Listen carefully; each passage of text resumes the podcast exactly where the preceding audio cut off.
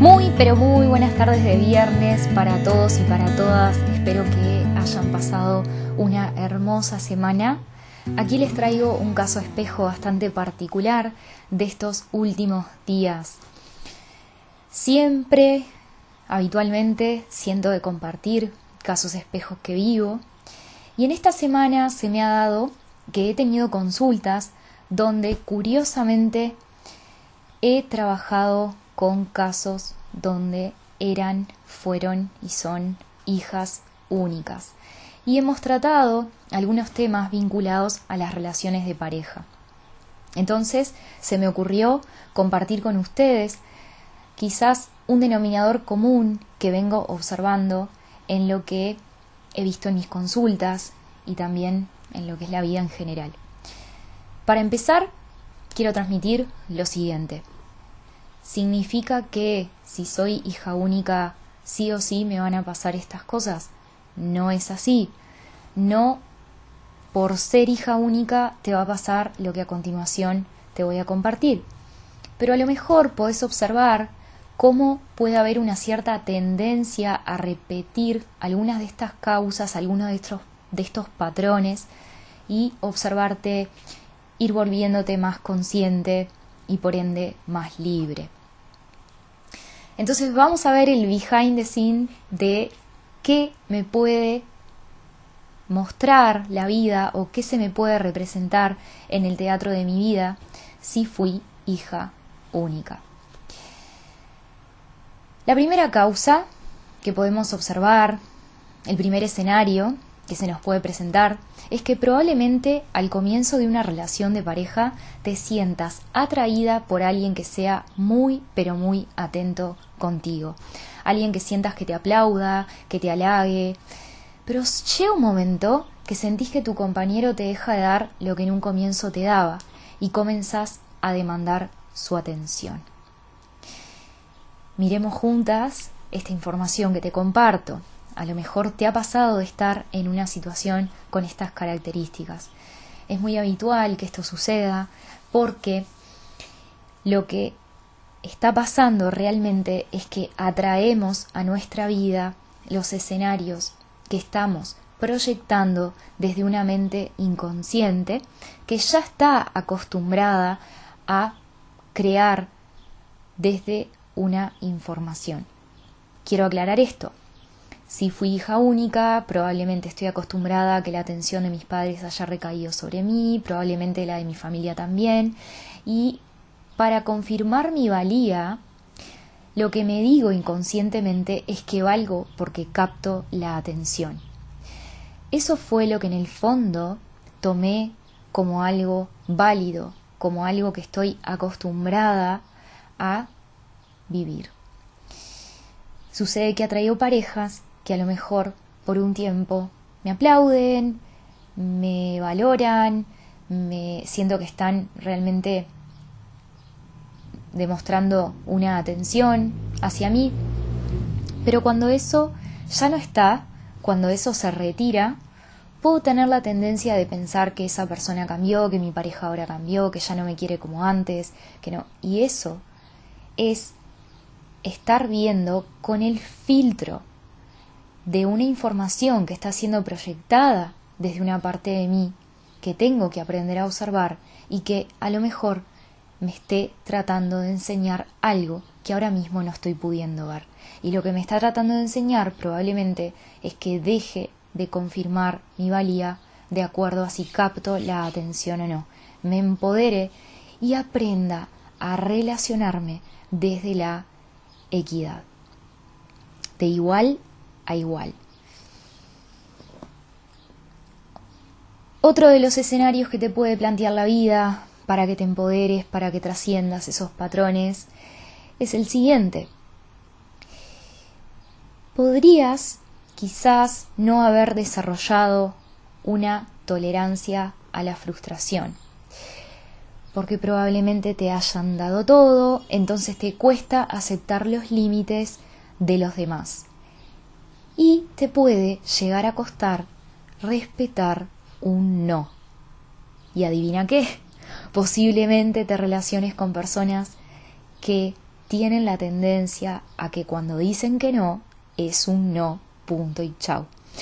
Pero desde tu lugar te cueste aceptar un no como respuesta porque no has desarrollado esa tolerancia a la frustración, esa amistad con que otro ponga un límite, porque suele suceder en muchos casos que cuando fuimos hijas únicas hicimos lo que quisimos con nuestros padres.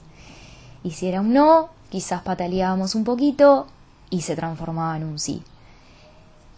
Y nosotros fuimos haciendo asociaciones mentales de acuerdo a lo que hemos vivido y fuimos validando esos patrones inconscientes que hoy nos limitan enormemente.